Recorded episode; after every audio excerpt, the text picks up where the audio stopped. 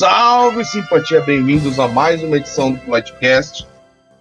Hoje aí, com, depois de um longo tempo de demora devido a esse mês, tem sido bastante dificultoso pra gente.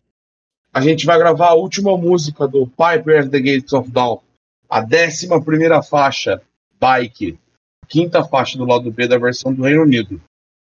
Hoje a gente vai conversar, além de mim, Henrique Gordo, com o João Salve! E o Tulão novamente. E aí, moçada? Faz tempo que eu não gravo com vocês, hein? Faz tempo, João. Mas você é sempre bem-vindo.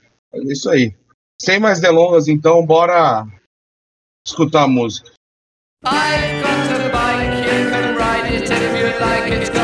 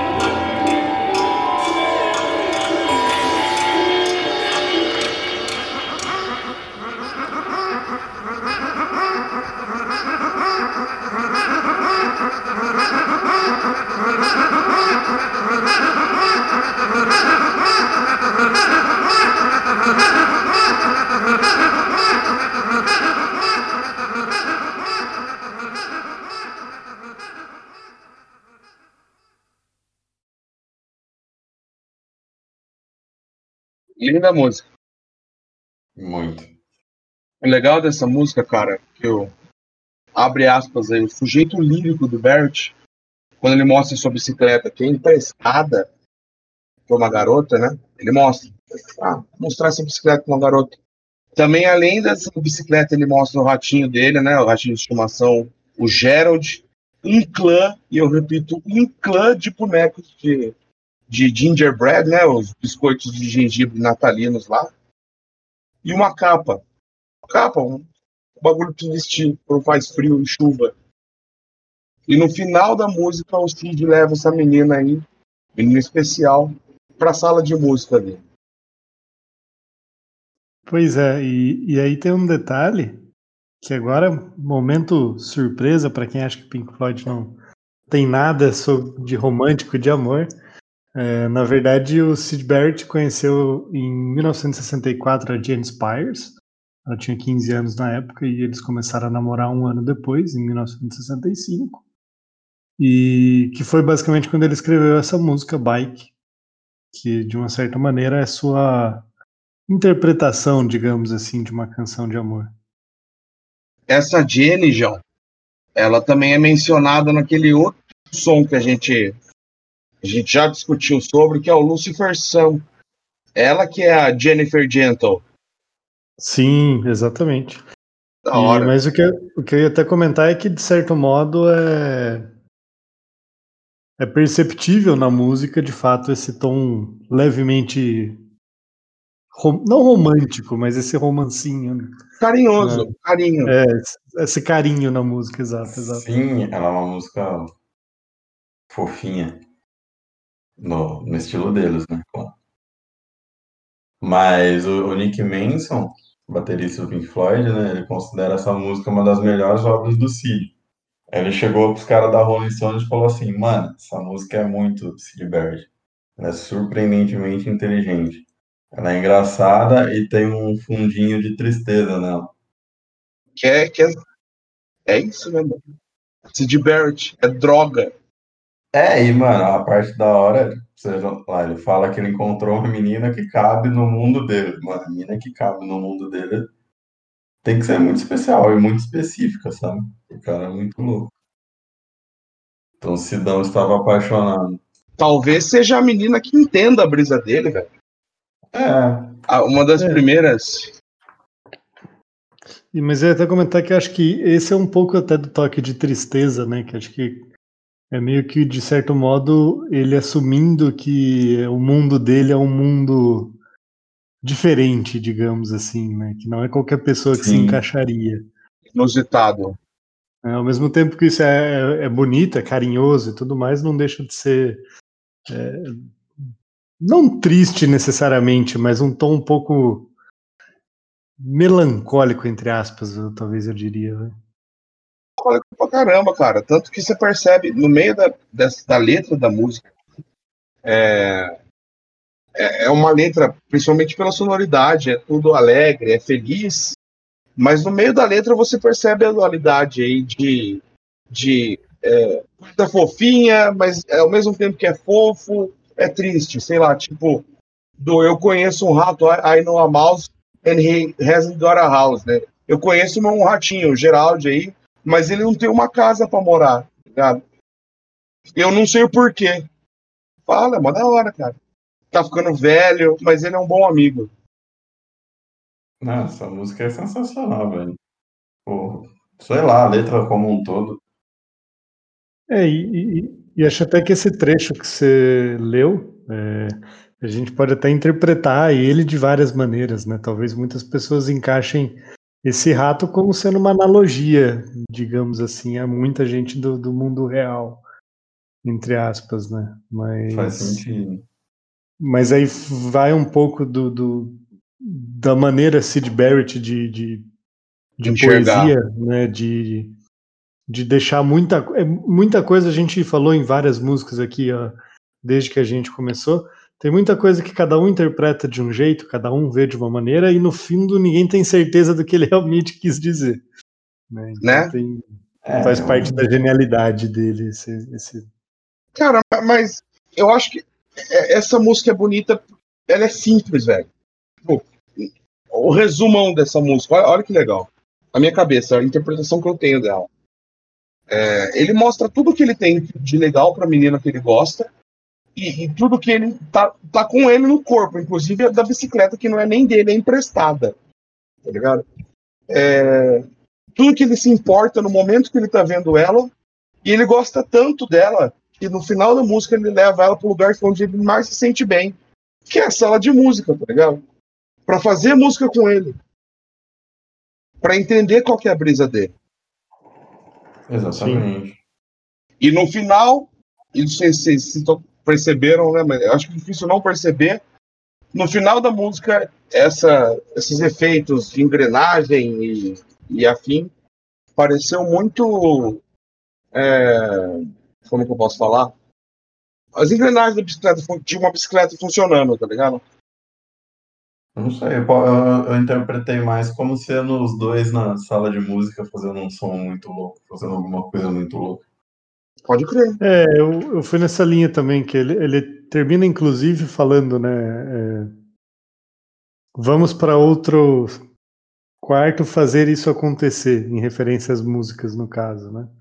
É. Sim. Então, para mim, um pouco dessas engrenagens e tudo mais é exatamente esse fazendo acontecer, digamos assim, né? É, De, pondo, pondo a máquina para funcionar, mas não, não, mas eu ia falar que de qualquer maneira a sua interpretação que você comentou de fato é, é muito do que eu senti também, assim, é, é que nem a gente que nem a gente comentou no começo, que é de fato é, algo de um tom meio romântico, mas principalmente muito carinhoso, mais até do que aquele amor romântico de fato, é, exatamente. Quase um romance, eu acho que ele tá mais um romance, romance platônico do que é, é aquele romance tradicional, carnal, tá ligado? Não sei. É, ele, ele expressa que ele gosta muito dessa menina como companhia, né? Uhum.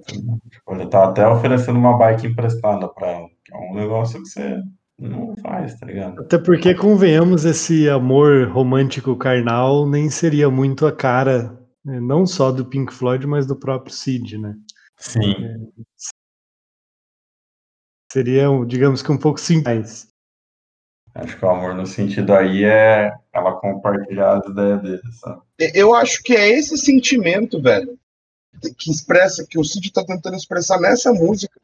Tipo de amor que ele expressa nessa música é que os caras do Pink Floyd expressaram no álbum inteiro do Wish You Here, que é para o Cid, tá ligado?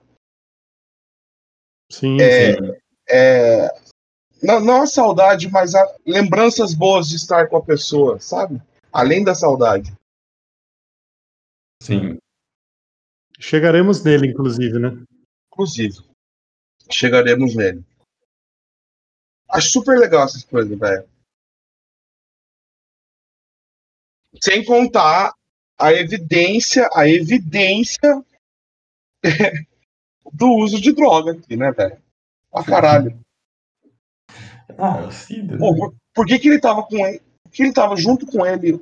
Tinha um clã de, de gingerbread, tipo de bonequinho de gengibre. Vai saber, você não anda. Você não anda com essa turminha de relaxa traquinas. Mesma coisa. Quem garante, quem garante que não tem ali um- uma coleçãozinha? Vai saber. É, às vezes o, o gingerbread, que tava tudo no pratinho aí, era alegoria pra outra coisa, né? É, ou às vezes o próprio nome da música tá insinuando isso. Ou não. né? Mas e aí, gente? Que- tirando a música, né, que a gente já falou bastante, como essa daqui é, é, é uma música de encerramento de álbum, o que vocês acham dela, da- de- dessa obra, como para encerrar o conceito, né?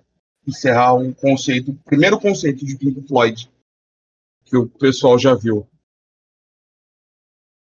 Cara, é, eu acho que é, é- é bastante interessante para mim. A gente é, comentou ao longo da- de- das músicas de quase do, do álbum inteiro e quase todas as músicas a gente a gente comentou por várias vezes do- de como era parecido algumas coisas com até Beatles, com The Who, com, com tudo mais assim, né? Uhum. E essa música, a gente também sente um pouco disso, um pouco dessa semelhança ainda é, com, esse, com esse rock que rolava exatamente nessa década de 60 e que rolou por um tempo ali até o, o começo da década de 70, mais ou menos.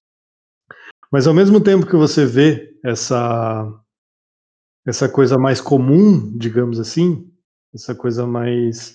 esse rock não tão psicodélico até então, é, você já começa, em, principalmente em algumas faixas, e acho que principalmente É, é, nessa faixa eu consegui sentir um pouco, principalmente no final, que tem todas essas engrenagens, esse som mais é, é, experimental, entre aspas.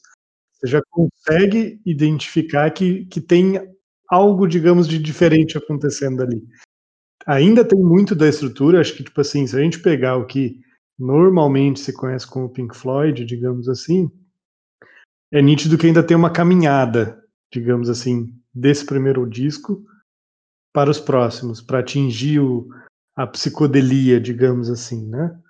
Mas... A gente conhece como prog, né? Do... Exatamente, exatamente. Mas é, já é identificável que tem coisas aí. O caminho o caminho está sendo pavimentado, digamos assim. Né? Pelo menos é, é, esse é meu meu sentimento. Sim, eu concordo, cara. E esse álbum, como um álbum conceitual, que é um álbum conceitual, como todo álbum do Pink Floyd, como todo álbum de prog, né, de rock progressivo, na maioria das vezes é conceitual, é, se não for todas as vezes. É, foi, um, foi um negócio inusitado para a época que eles começaram a lançar. Tudo bem que, que eles lançaram, eles gravaram esse álbum junto no mesmo estúdio, inclusive, que os Beatles estavam gravando o Sgt. Pepper, né? O álbum. E, e, os dois, esses dois álbuns são psicodélicos, só que psicodélicos de jeitos diferentes. É, ainda assim, o Sgt. Pepper ele, ele, ele, permanece muito no texto que o João falou de Rolling Stones, Yardbirds, é, meio R&B americano, saca? Que pode também ter influência, só que eu achei que é, o Cid conseguiu captar melhor é, toda essa questão da psicodelia. É, de uso de droga mesmo, tá de uso de, de, substância alucinógena. Ele, meio, ele, ele quase que sinestesicamente ele conseguiu expressar isso. É, é, é bonito de ouvir. Sim, mano. Tipo, essa música ela parece uma canção de criança, assim, sabe? E ela finaliza um álbum muito doido.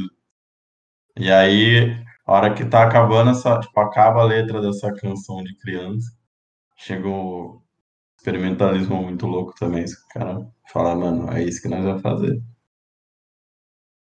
É, cara, ó, falando um pouco do álbum aí para vocês, eu peguei, eu puxei um texto da Rolling Stones aqui, que o eles escrevem muito bem como é que foi a pegada do álbum.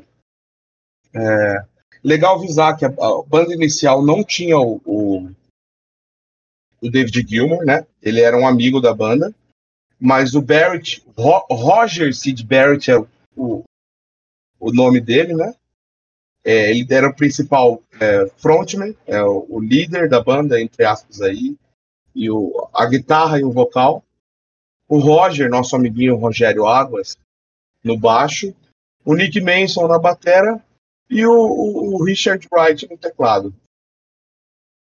A banda ia chamar no começo dos tempos aí de, de Abdads e, e, ou The T, The T-Set, né?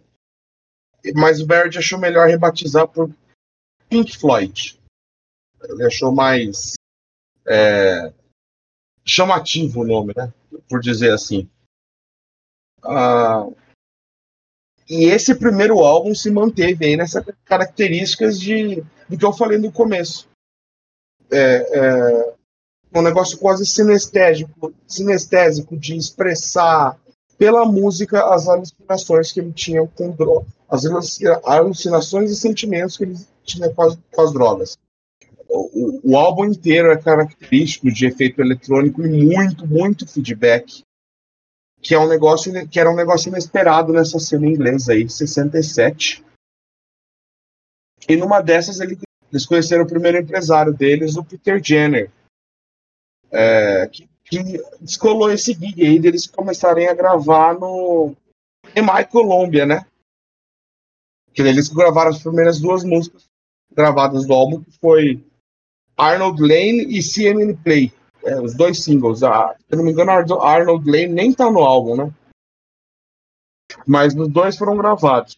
É, logo depois, os caras conheceram o Norman Smith, gravar e, e esse cara virou o novo ah, produtor deles no mesmo ano isso.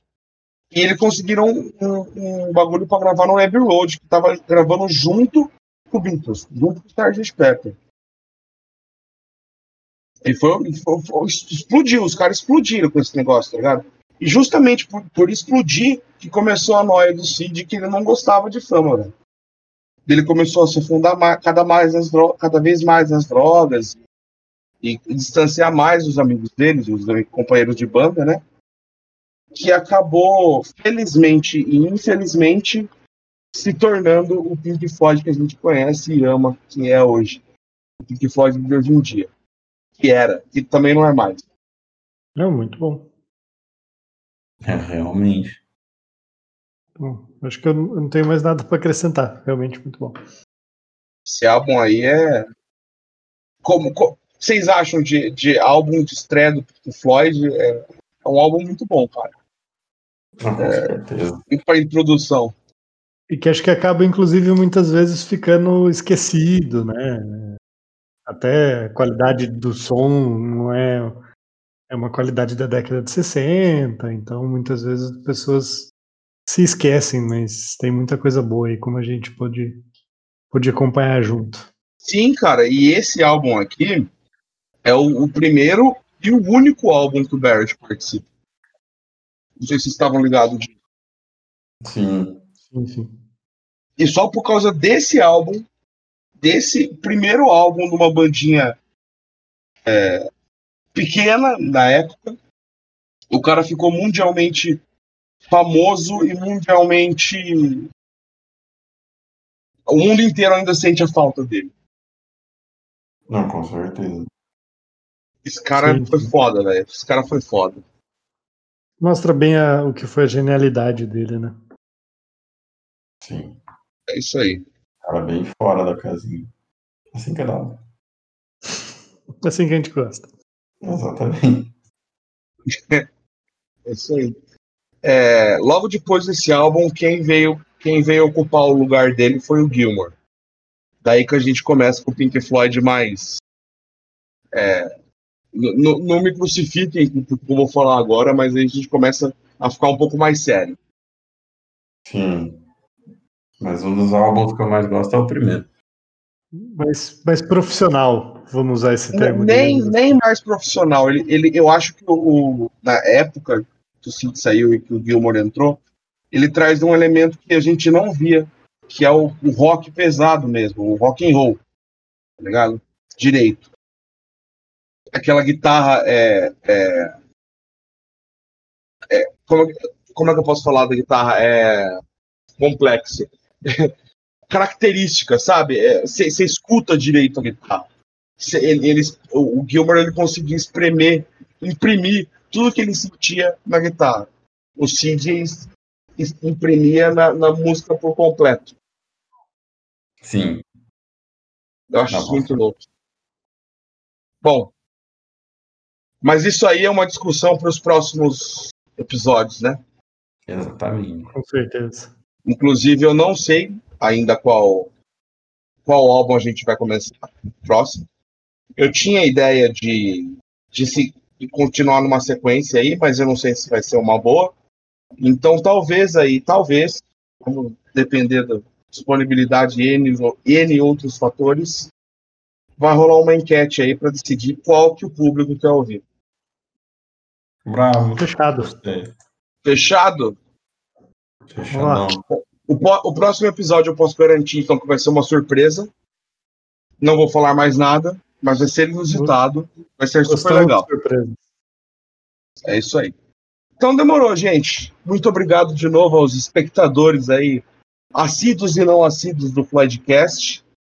Lembrando que isso daqui é, é, é um projeto puramente é, de amigos e entre amigos. Ah, nada, é nada mais que uma conversa de bar que a gente geralmente tem quando a gente só fala de Pink Floyd. E eu acho que a gente está conseguindo imprimir bem, imprimir bem, bem isso para vocês. Se bem que ontem a gente tava falando mais de eleição municipal. Nossa, nem falo. Inclusive, já tô acompanhando aqui, tá todas as abas abertas. Só no F5. Exatamente. Tá certo. Fechou, Gente. então. É isso aí. Lembrando que não acabou a pandemia ainda.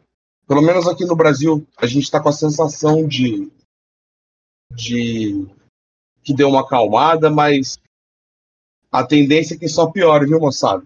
Ô, louco, achei que tinha acabado. Não, não, não.